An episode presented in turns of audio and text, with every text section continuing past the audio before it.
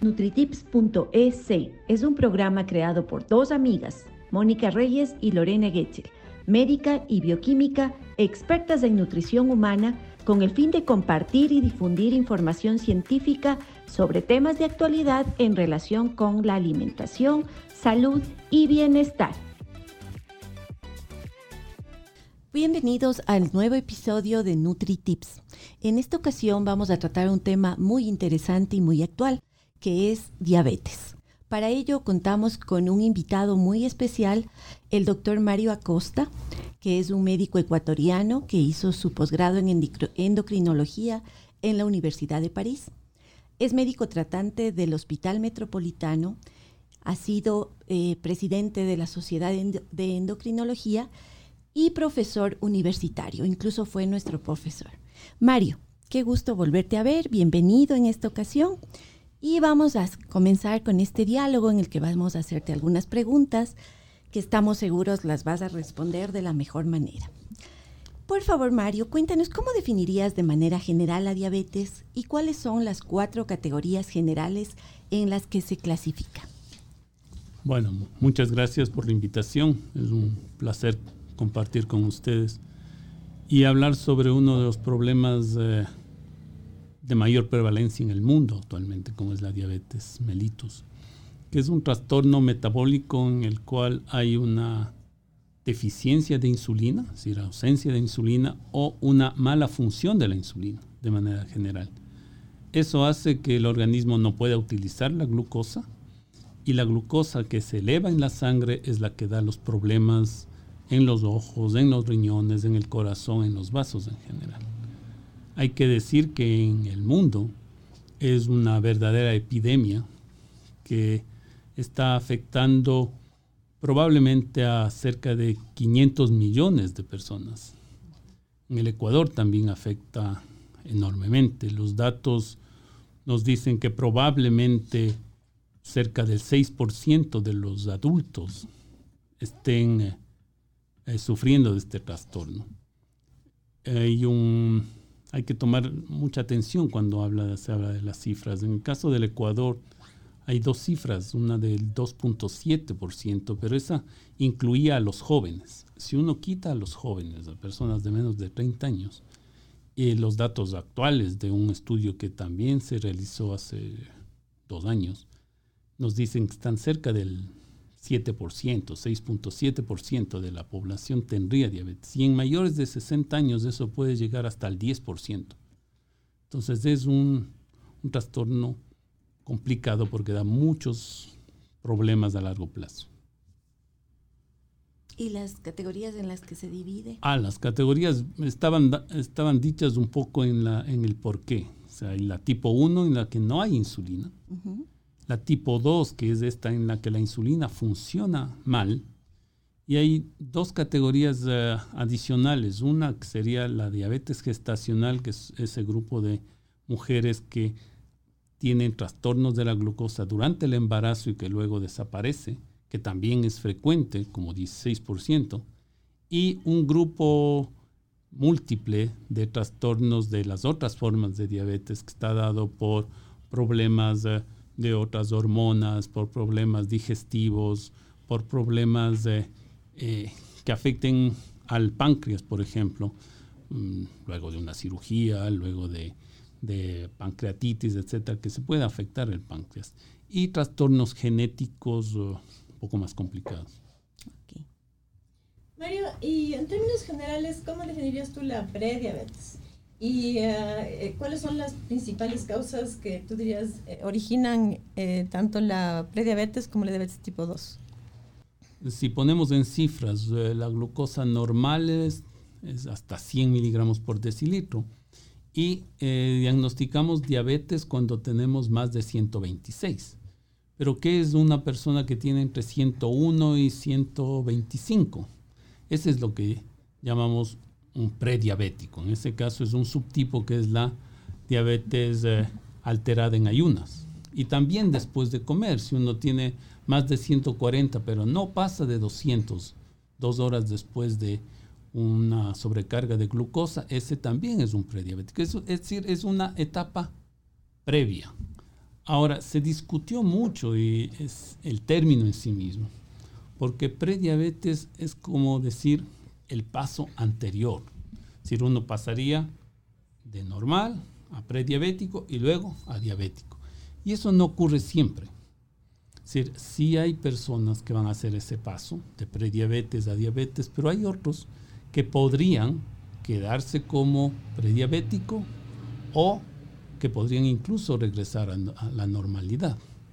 Y eso está dado por la causa, como tú decías. ¿Cuál es el problema? El sobrepeso y la obesidad y los malos hábitos ah, de condiciones de vida, de alimentación fundamentalmente. Entonces, si una persona tiene eh, todo eso sobre un fondo genético, si una persona tiene una genética alterada que hace que la insulina funcione mal, y sobre eso tenemos obesidad o sobrepeso, esto va a ampliar esa resistencia a la insulina y la diabetes se va a ir presentando. inicialmente como prediabetes, la glucosa va subiendo, pero si la persona no hace lo que tiene que hacer, que sería bajar de peso y regresar a un peso adecuado, la producción de insulina del páncreas se va a ir deteriorando, la función de la insulina se va a ir alterando y la glucosa va subiendo. Entonces vamos a pasar de prediabetes a diabetes. Y ese es un, grupo eh, de la población que ahora es muy frecuente y que necesita una atención especial. Porque cuando uno tiene una persona con prediabetes, el reto es saber si esa persona va a pasar en los siguientes meses o años a diabetes. O puede permanecer como prediabetes o lo ideal sería que regrese a la normal. No, y eso es importante eh, acotar, ¿no? Para que las personas que nos escuchan siempre piensan que el rato que ya están con una glucosa superiorización ya no va a haber oportunidad de regresar a valores normales, ¿no? Y como tú dices, sí se puede eh, regresar si la persona se cuida, empieza a bajar de peso, empieza a comer bien, empieza a hacer ejercicio, sí tiene posibilidad de regresar a valores normales. Sí. Eh, hay, ah, bueno, hay estudios eh, que dicen que cerca del 30% de las personas podrían regresar a lo normal. Bueno, hay algunos aspectos genéticos que explican eso, en lo que llamamos, hay unos que se deterioran rápido, otros más lentos, etcétera, pero sí hay pacientes, sí hay un, grupo y no es mínimo, no es, digamos, excepcional aquellos pacientes que pueden regresar a lo normal. Eh, un reto que nosotros tenemos y, tenemos algunos datos ah, de en algunas eh, industrias o en algunas instituciones que se ha hecho la medicina del trabajo, en el que si se hace un buen trabajo de los compañeros, se ha visto que hay un grupo de profesionales o de empleados que han pasado 10, 15, 20 años como prediabéticos, sin dar el paso a, la diabetes. Algunos de ellos después, con los años y la jubilación, se olvidan y suben de peso y dan el paso, pero es bien bonito verles a, algunos que pasan muchos años como prediabéticos. Y una cosa que, que, es importante, Mario, también que tú mencionabas es sobre la resistencia a la insulina. ¿Qué diferencia habría entre un paciente con resistencia a la insulina y un paciente prediabético? Bueno, normalmente es la causa, es la resistencia a la insulina, es la que va a hacer que la prediabetes se vaya, se, se haga manifiesta. Es decir, la prediabetes casi te iba a decir, no existía en la tipo 1, no existe en la tipo 1, más bien uno diría, no existía. en la nueva clasificación de diabetes tipo 1, sí se ve que hay etapas. Y hay una etapa en la que el niño, por ejemplo, es normal, otra etapa en la que tiene prediabetes porque tiene presente la inmunidad, pero la glucosa todavía está bien. Incluso hay una etapa en que la glucosa empieza a subir, pero todavía no llega a ser diabético y después ya la diabetes. En el tipo 2 se da más o menos lo mismo, ¿cierto? Uno es normal, tiene la resistencia a la insulina, no está muy gordo, después más resistencia a la insulina porque se engordó y después ya diabetes. La diferencia es que estos son etapas que pueden tomar varios meses, mientras en los diabéticos tipo 1 son etapas muy cortitas, a veces de semanas. Pero eh, hay pacientes que tienen glucosas normales, que tienen resistencia a la insulina. Entonces, eh, porque un, prediabético normalmente vas a encontrar con resistencia a la insulina, pero hay pacientes con glucosas normales que ya tienen resistencia a la insulina y que ya pueden cuidarse y tomar medidas adecuadas para no llegar a una prediabetes. Esos son los pacientes que si no se cuidan y se engordan y ya no hacen ejercicio, no tienen una alimentación saludable, van a ir subiendo, subiendo y se van a, a hacer primero prediabético y después pueden incluso pasar a ser diabético conversando sobre eso, ¿no? ¿Qué tan de acuerdo estás tú con hacer screenings, o sea, realizar pruebas a las personas asintomáticas y cada cuánto tiempo tú recomendarías, tanto para adultos como para niños, ¿no?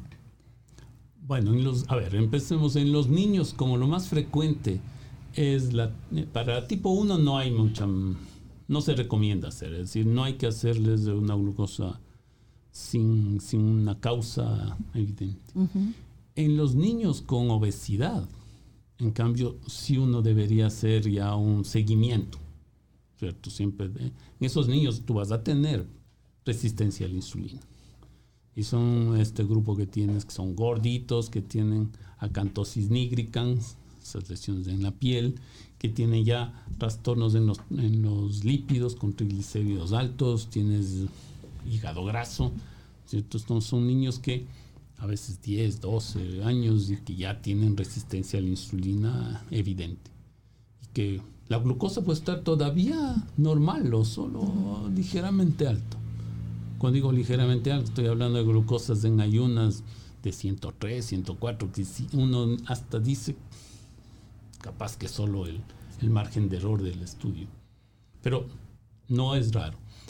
En los adultos, en cambio, ya se, se recomienda hacer screening. Probablemente pasado los 40 años, uno debería hacerse una evaluación seguramente anual. Y si uno tiene, si uno tiene sobrepeso, con más razón, ¿no? Ya, las prevalencias de, prediabetes y diabetes creo que hacen que este que la evaluación de la glucosa sea ya una cosa que uno debería hacerlo al menos anual. Cada dos años, dice la ADA, la Asociación Americana de Diabetes, ¿no es cierto?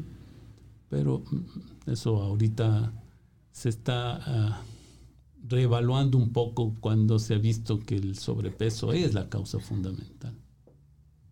Y si tienes en tu familia algún tema genético, personas en la familia que tienen diabetes, ¿la recomendación sería la misma? Claro, ahí, es ahí tienes más razón, ¿no es cierto? Porque ya tendrías el, otro, el otro factor que te va a desencadenar diabetes. Entonces, pasados los 45 años, alguien que tiene mucha carga genética de diabetes tendría que hacerse una evaluación anual. La discusión a veces podría ser con qué, es decir, cuando una curva, un test de tolerancia a la glucosa, ¿no es cierto? Y qué tan y cuál de las dos eh, evaluaciones que quedan, que sería la glucosa en ayunas o la postprandial, es la más eficaz. Entonces, ahí la, para diagnóstico se dice que la glucosa en ayunas es lo que se recomienda, aunque, y eso es interesante, aunque los estudios demuestran que es más sensible la postprandial. Las dos horas es, es mejor, pero por, como medida de salud pública, digamos, se recomienda hacerla de ayunas. Y el test de tolerancia o la curva de tolerancia oral a la glucosa que ha ido renaciendo, eh, pues tendría mm, mucha eh, utilidad si uno ya tiene prediabetes, si uno quiere saber realmente si tiene prediabetes. Si tienes una glucosa alterada en ayunas, yo creo que hay que hacer un test de tolerancia porque la intolerancia a los hidratos de carbono, que es la glucosa dos horas, esa solo lo puedes hacer con un test de tolerancia. Ah, tal vez hay una cosa, desgraciadamente en el Ecuador, eso la Sociedad Endocrino estuvo evaluando hace unos años, no sé ahora cómo.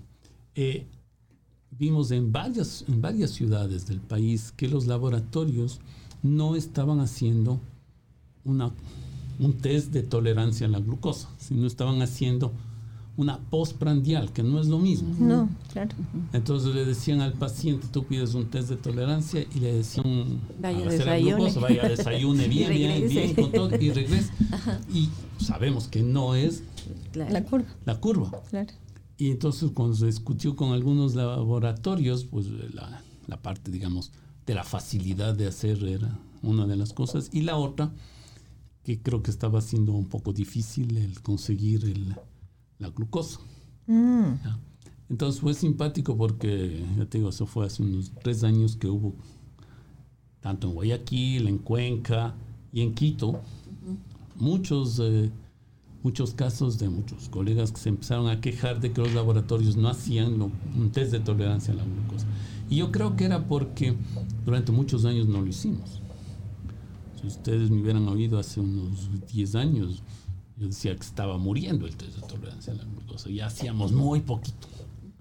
Ahora hacemos más. Si tú tienes una, una prediabetes de glucosa alterada en ayunas, casi siempre yo le pido, pedimos un test de tolerancia para confirmar. Porque tú puedes tener esos casos difíciles de decir, porque tienes glucosa alterada en ayunas, pero en, la, en las dos horas tienes más de 200. Entonces, ¿qué es eso? Un diabético. Claro. Y no les puedes diagnosticar si no haces una curva. ¿Y qué utilidad tiene la hemoglobina glucosilada, Mario? Ah, bueno, eso es bonito porque es de esas cosas que existen, pero que tal vez no. A ver, ¿a qué me refiero? Otro criterio para diagnóstico es hemoglobina glucosilada más de 6,5. ¿ya? Pero si tú miras las, eh, las últimas eh, eh, propuestas de la Asociación Americana de Endocrinólogos sobre todo, y también de la ADA y de la EASD, le ponen, sobre todo para tipo 1, le ponen como un criterio adicional, no como un criterio primario. Es decir, de nuevo, y ahí es parecido a lo de la curva de tolerancia, pero a nivel del mundo. De nuevo, pese a todo y que ya tenemos 20 años, no logramos hacer buenas hemoglobinas glicosiladas, ni aquí ni en ninguna parte del mundo. ¿ya? Entonces la ADA y la AACE sugieren que la hemoglobina glucosilada sea un criterio adicional. Pero lo que nadie dice y nadie sabe qué hacer sería cuando tú tienes una, glucosa, una hemoglobina glucosilada alta, más de 6,5, ¿cierto? Con glucosa en, en prediabetes. ¿Qué es ahí? yo diría que ahí parece que es prediabético. Y más Pero ya es la curva. Claro. más o menos es hágale más caso a las, a las glucosas, que a la hemoglobina glucosilada. Por eso yo te digo. Ahora eso también aquí eh, hubo una gran bronca hace igual unos cuatro años que fue el, último de endocrinología. Por esto, porque no muchos laboratorios no hacían eh, hemoglobina glucosilada homologada con el DCCT y todas esas cosas. Entonces, hasta ahora nosotros vemos ahora a veces pacientes que te vienen con una hemoglobina glicosilada que te dice que el valor normal es hasta 8. Entonces tú ya solo mirando eso dices, esto por lo menos una buena hemoglobina glucosilada no es, porque la hemoglobina glucosilada es hasta 6%. ¿Cómo evaluar eso? Mm, complicado para eso estamos a veces, ¿no es cierto? Tú tienes que definir eh, con las glucosas y ahí vienen los antecedentes y todo eso para saber si es. Entonces, en general, si una persona quiere hacer un screening, lo primero que debería hacerse es una glucosa en ayunas. Una glucosa en ayunas. Y con eso ya puede ir donde el internista o donde el endocrinólogo. si está alto, ya empezaría una evaluación factores podrían ayudar a las personas a prevenir o retrasar la aparición de una diabetes tipo 2? El mantener un peso adecuado es lo, en realidad lo único que permite prevenir. Se ha discutido sobre si medidas dietéticas podrían ayudar a prevenir, pero en realidad se ha visto que, que no. Es decir, que lo único que de a de veras sirve es bajarla, bajar de peso. Si uno ve los estudios del DPP, por ejemplo, en el que bajando de peso el paso de prediabetes a diabetes eh, disminuye en casi 50%. En cambio, con la metformina solo 30%. Entonces es más potente el bajar de peso que el usar medicación. La otra cosa que se discutió hace años era sobre los azúcares eh, simples y sobre los edulcorantes. Y ahí también se ha visto que algunos azúcares simples que incluso habíamos promovido que podían ser eh, eh, protectores, al final resultaron que no. Por ejemplo, la fructosa que hay mucho tiempo hablamos, al final resultó que, te aumenta la resistencia a la insulina y entonces más bien te da. ¿Y el tema eh, actividad física, ejercicio? Ah, es bonito porque es cierto, es de esos de nuevo, de esos que funciona siempre y cuando lo hagas bien. Hablábamos hace un rato de, de Guillermo Pierres, que es ahora presidente de la ADA. Ellos presentaron un estudio hace poquito de que el ejercicio físico tiene que ser realmente ejercicio físico para que esos 150 minutos eh, por semana funcionen y prevengan el, desarrollo del diabetes. Entonces, eso de caminar un poco, de que le decíamos al paciente, bueno, que 30 minutos cinco veces a la semana, 50 tres veces a la semana, que camine, que se dé las vueltas, no, le, sirve. no le sirve. Pero ahí tendría que quizá el, el, médico recomendarle a qué frecuencia cardíaca debería hacer el ejercicio, Exactamente. Es que eso es, si, eh, para que sea útil tienes que hacer realmente con elevación de la frecuencia cardíaca, deberías ir a un, a un, gimnasio para que por lo menos te, te guíen, te guíen bien cómo, cómo hacer. Si no, no funciona. Pero la dieta sí. Ahora, ambas cosas eh, Ideal. idealmente son las que previenen el la diabetes. Y de, hay todas las otras condiciones de, una dieta saludable. Otro que se promocionó mucho, pero cada vez parece menos útil, es los omega 3, por ejemplo. ¿No es cierto? Que no funcionó. No funcionó mucho. Y en cambio, algo que funcionó y que a mí me encantó cuando salió el estudio es lo de la dieta mediterránea. Es decir, que no tanto para diabetes, pero más para enfermedad cardiovascular. Yo siempre, me, porque mi jefe, donde yo me formó, el profesor Chobruski, no creía para nada en eso. Y él decía que, ah, es que estos españoles, estos italianos, ¿cómo les va a dar nada? Pasan comiendo y tomando vino y tomando el sol ahí en el Mediterráneo. Relajados. Relajados. Y cuando resulta que es verdad y en prevención primaria de enfermedad cardiovascular y de mortalidad cardiovascular. Entonces sí, el comer eh, más pescados, más verduras, más frutas, menos eh, hidratos de carbono, menos grasas, un poquito de vino, ¿cierto? ¿Tomas vino, Marito? Yo claro tomo. ¿Todos los días?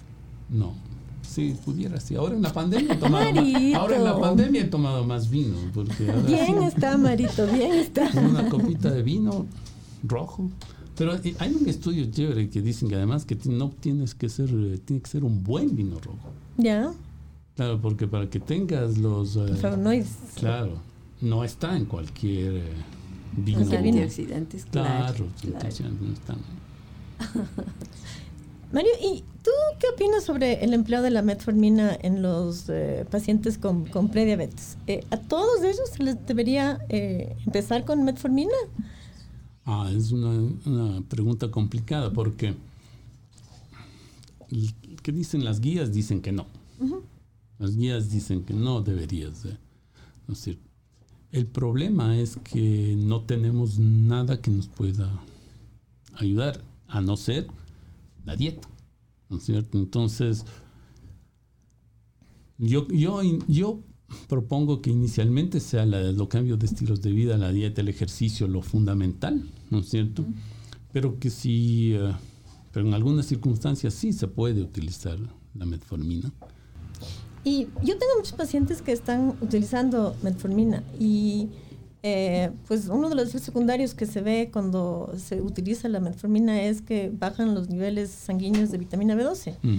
¿Tú recomiendas que un paciente que está recibiendo por mucho tiempo la metformina eh, se haga determinación del vitamina B12? Sí, las guías dicen que sí deberías hacer. Y si empieza a eh, anemia o lo que sea, deberías medir la vitamina B12. Yo estaba mirando para esta reunión al que había justo en eso y sobre en, en los otros medios, en, en vitaminas, minerales, etcétera. Y lo que se recomienda es de medir B12. Cada seis meses sí hay eh, un uso a dosis importantes. ¿No se debería suplementar también como recomendación? Claro. En esos casos debería empieza, suplementar. Empieza con la metformina y uno debería suplementar también. Podría, si empieza a hacer, pues, si te empieza a hacer anemias, deberías medir y si hay necesidad, suplementar. suplementa. a mí lo que me, me, pasó es que una paciente empezó con síntomas neurológicos, con parestesias, empezó con calambres. Y yo le mando a hacer eh, una B12 y tenía niveles bajos de B12, no tenía anemia. Y le empiezo a suplementar con, con B12 y me funcionó. Ajá. Sí, dice, o sea, está, está bien descrito que es una de las complicaciones del uso de la metformina. Que desgraciadamente la metformina se usa indiscriminadamente, verás que usan los internistas, los ginecólogos. Sí, sí, sí, los ginecólogos. Para el síndrome ovario poliquístico usan siempre. A todo, a todo el mundo le dan, ¿cierto? Para la fertilidad utilizan dosis enormes. y en los niños, y ahí yo siempre digo, una de nuestras meteduras de pata fue eso, que nosotros presentamos una vez en un congreso de pediatría que en niños con obesidad y acantosis nígreas y trastornos de los, eh, de los lípidos, ¿no es cierto? Podría ser útil esas cosas y, e hígado graso más o menos, bueno, transaminasas elevadas. Y claro, en medio pareció fácil y ahora los pediatras también son a todos los guaguas gorditos con acantosis nígricas le, dan metformina. Ya.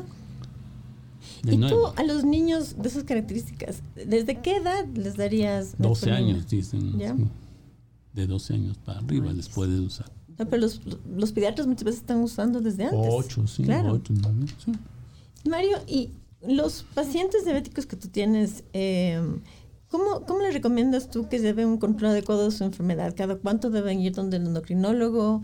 Eh, ¿Cada cuánto deben hacerse exámenes? Eh, ¿Qué exámenes hacerse cada cierto tiempo? A ver, yo quisiera que los pacientes se, vean cada 3, 4 meses, ¿no es cierto? Que sea una hemoglobina glucosilada igual cada, siquiera cada 3 meses, ¿ya? Y que, con, y que consulten tanto con el endocrinólogo como con el nutriólogo, con el, con el internista, incluso a veces, ¿no es cierto?, que consulten cada tres meses, cada seis meses, si es posible, ¿no es cierto?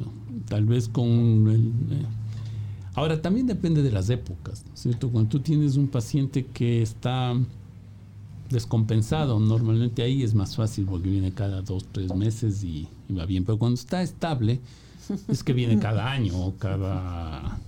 Y viene cuando ya se, se alteró, no sé. Pero lo ideal sería cada tres meses.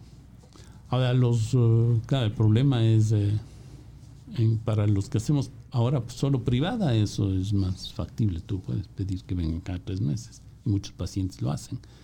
Pero los que trabajan en pública, eh, es imposible. Incluso cada seis meses se les hace difícil por el volumen de pacientes que tienen. Y Mario, en relación al plan de alimentación, ¿qué es lo que tú recomiendas para un diabético tipo 2? ¿Qué plan de alimentación deberían seguir? Ah, yo recomiendo que vayan donde la nutricionista. o nutrióloga. O con nutrióloga. Por favor, Cierto, con la nutrióloga. Es verdad. No, tienes razón. Eh, donde la nutrióloga. Y yo yo creo que les, yo les decía alguna vez, yo por eso estuve en, ustedes y en la universidad, siempre pensé que tiene que tener una mejor relación, ¿cierto? El, nutriólogo, el nutricionista con el médico, etcétera, y es parte del equipo y la que a veces maneja más que nosotros. ¿ya? Pero ¿qué les digo en general? Que puede comer prácticamente de todo, como productos en, en sí, ¿no es cierto? Pero que van a variar las, con las, las cantidades, ¿no es cierto? Lo que sí va a estar generalmente eh, prohibido. Son los azúcares simples, ¿cierto? Trato de que los pacientes tengan un consumo bajo o moderado al menos de grasas. Trato de que no usen muchas grasas saturadas, que disminuyan lo en lo que se puede las, las comidas eh, procesadas, pero en, los hidratos de carbono que en el Ecuador son parte importante de la La comida, yo insisto en que sí pueden comer, pero que disminuyan la cantidad. Sabes que en, en nuestra sociedad es arroz con maduro y Y fideo. sopa de Y. Sopa de papas Sopa de y locro. Entonces, claro, tú tienes que, Terrible. tienes que Sí. disminuir la cantidad. O sea, no es que no puede comerse el arroz, las papas, el pan, lo que sea, pero sí tiene que disminuir la cantidad. Entonces, yo siempre insisto en esa parte, porque si no hay, eh, si no, no vamos a tener eh, cumplimiento de los pacientes. Claro, sí prohíbe ciertas Se cosas. prohíbe. El, eh, o sea, se- yo creo que no es muy difícil conseguir el, el, eh, que no consuman ah, azúcares simples, ¿no es cierto? Para Sí. ellos es muy fácil, para los pacientes eh, en su cabeza entra fácil eso. Lo de la cola también entra más o menos, les cuesta un poco más, pero entra la de los- las gaseosas, ¿no? En cambio, el consumo de los, las cantidades de hidratos, ahí hay, ahí hay problemas. Porque, claro, a veces dicen que es muy poquito. ¿ya? Y ah, sobre los tipos, ¿no? yo no soy muy... en, la- en mis indicaciones no hago mucho hincapié en, la, en los integrales, ¿no es cierto? Porque para que sea un buen integral tiene que ser realmente integral. Y por ejemplo, el pan, in- entre comillas, integral, no es tan integral. Si tienes es. eh, el porcentaje de fibra que tienen es nada. ¿no es cierto? Y los pacientes a veces, como están comiendo pan integral, comen nomás. Entonces yo intento decir que es lo mismo que el otro, que es un poco cierto, ¿no es cierto? Aunque sí hay eh, posibilidades de usar integrales. Y ah, yo sigo usando mucho la idea de esto, de, que eran los índices glucémicos, de hay cosas que suben más que otras, ¿no es Sí, cierto? sí, sí incluyes tú en la consulta sí, este con- tema del sí, índice glucémico. de que sí hay cosas que, que suben más la glucosa, ¿no? Y yo, yo intento que los pacientes eh, hagan un poquito de pruebas, ¿no es cierto? De que vean si cuando se come una cosa de estas, trate de medirse para que aprende qué pasa. Lo hacen, pero desgraciadamente todo eso lo hacen al inicio. Y se necesita un, un seguimiento.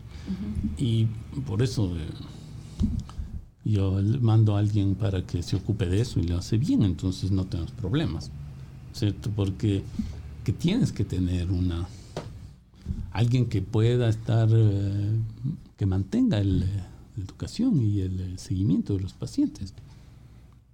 Y se logra. ¿No es cierto? Yo le mando a la Mónica y, y- y- y se logra. Sí, se lo. No, no, eh, no, Sí. es que es verdad, se logra. Lo que necesitas es, yo siempre he dicho, lo que necesitamos es hablar más o menos parecido y que alguien esté diciéndoles a los pacientes. Claro, es que ¿Qué hay lo hacer? importante es llegar a acuerdos, ¿no? Por Sí. ejemplo, si el paciente come la sopa de quinoa con la papa y en el segundo come el arroz con, eh, con, la, con la yuca Y se toma el jugo y se come postre, hay que eh, decirle, bueno, a ver, va a comer la sopita, pero no la papa. Cómase el arrocito, pero, Pero no, se come el maduro. Y así, ir como que eh, transando para que se logre eh, una, una- un plan de alimentación que, en el que no tengan hambre y, que, y que cumplan, ¿no? Que eso, Sí, es lo, que eso es lo importante. Sí, y claro, básicamente el tema es carbohidratos, ¿no? O sea, aprenderles a que controlen las cantidades es que de nuestra comida es muy carbohidratos. Sí, somos expertos en comer carbohidratos. Y grasas saturadas, porque hay muchas frituras, Sí. entonces igual. Porque eh, eh, a esos, a los pacientes no les gusta mucho el tema de que les des el librito y, y- y que les digas, a ver, estos son dos carbohidratos, esto Mm. es un... car-". O sea, a la gente le gusta que le den una dieta donde tú ya le desglosas todo. Porque el dato que le das del librito, típico, que eh, con cada grupo de alimentos le dices, a ver, en el desayuno cómase dos porciones de esto, en el almuerzo dos porciones de eso. El paciente no te va a cumplir nunca. Nunca. Entonces, yo lo que hago en la consulta es, yo traduzco eso a una dieta normal, donde digo, a ver, en el almuerzo, cómase tantas onzas de proteína, eh, cómase la sopita, en la sopita no le ponga papa, porque eh, muchas veces se pierden en, en esta, en esta parte de los grupos de alimentos y, y- y- y- y las porciones y estos libritos que les dan, que muchas veces no les son muy útiles, ¿no? Sí. Y claro, lo ideal es que toda la familia, porque cuando hay diabetes, yo pasé en mi con familiares cercanos, ¿no? Y es una enfermedad que afecta a toda la familia, porque tienen que cambiar los hábitos de toda la familia muchas veces. Y lo ideal es que si pasa eso, todos se unan alrededor de una alimentación más saludable. Y así no le hagan sentir como, ah, él es el enfermo que tiene que comer diferente, sino que lo integramos a las costumbres, el comer sanamente, y no se siente relegado ni tampoco como que esta enfermedad lo aísla, ¿no? Y, bueno, es una enfermedad que también afecta, golpea, es una enfermedad que eh, puede llegar a tener consecuencias muy dolorosas en las personas. E, y creo que ahora, especialmente que estamos en época de esta pandemia y del COVID-19, ¿cómo has visto tú, Mario, que se ha visto más afectado o no las personas que tienen diabetes? Bueno, en, en, esta época de la pandemia tenemos dos situaciones. Por un lado, los pacientes que se han infectado y que han tenido un cuadro grave. Yo no, no les he atendido personalmente. No he atendido pacientes COVID grave. Eh, sí he tenido dos casos de pacientes con COVID grave que les he visto a la salida del, de cuidados intensivos. Al uno incluso yo le, envié porque era imposible mantenerlo. Y han sido complicados porque las glucosas están muy variables, entonces hay que pasarse insulina. Yo me he pasado a insulina y múltiples dosis, etcétera. Pero después se han ido normalizando. Lo que sí he tenido es muchos pacientes que han presentado eh, diabéticos que han tenido COVID no grave, digamos, COVID leve. Esos pacientes eh, ha habido que algunos uh, pasarles a insulina también o ponerles con algunos eh, medicamentos orales que puedan ser útiles. Listo, Marito, te agradecemos muchísimo por habernos acompañado. Gracias por eh, compartir con, con nosotras todos tus conocimientos. Y qué lindo eh, reunirnos nuevamente después de, de, 20 años de que fuiste nuestro profesor. Ah, pues, compañero de, compañero de, de, vida en la universidad. Sería mejor porque el profesor está muy... Sí, Mario, realmente ha sido un lindo momento este de volvernos a encontrar, de conversar contigo y gracias por todo esto, ¿no? Por todo lo que nos has enseñado, compartido y sé que a los oyentes esto les va a gustar muchísimo. Muchas gracias. encantado. Los NutriTips de este episodio son, la diabetes es una enfermedad crónica no transmisible que afecta a personas de todas las edades en todo el mundo. Se estima que uno de cada diez adultos sufren de diabetes tipo 2. Por eso es muy importante realizarse un examen anual que incluya el análisis de glucosa en ayunas para verificar si o no la persona tiene diabetes. Bueno, y es importante enfatizar lo que nos dijo pues el doctor Mario Acosta sobre que eh, prediabetes son aquellas personas que se encuentran con niveles de glucosa eh, entre 101 y 125, que diabético es la persona que tiene su nivel de glucosa eh, superior a 126. Y em, es importante también que eh, el paciente prediabético, para que no se convierta en un paciente diabético, pues em, eh, maneje su peso, baje de peso. Con un 10% de disminución de peso se ha visto que eh, se logran resultados óptimos para evitar que el paciente prediabético llegue a convertirse en un paciente diabético. Y finalmente, que el paciente que ya ha sido diagnosticado con diabetes tipo 2 debe hacer asistir a consultas periódicas con eh, su endocrinólogo y que eh, concomitantemente tiene que eh, pues visitar a un nutriólogo, un médico nutriólogo, para que haga el seguimiento en cuanto a la alimentación. Bueno, entonces esto ha sido el final de este episodio. espero que les haya gustado este, este, este capítulo sobre, sobre la nutrición y la diabetes y les esperamos en el próximo eh, episodio de NutriTips S. Hasta pronto.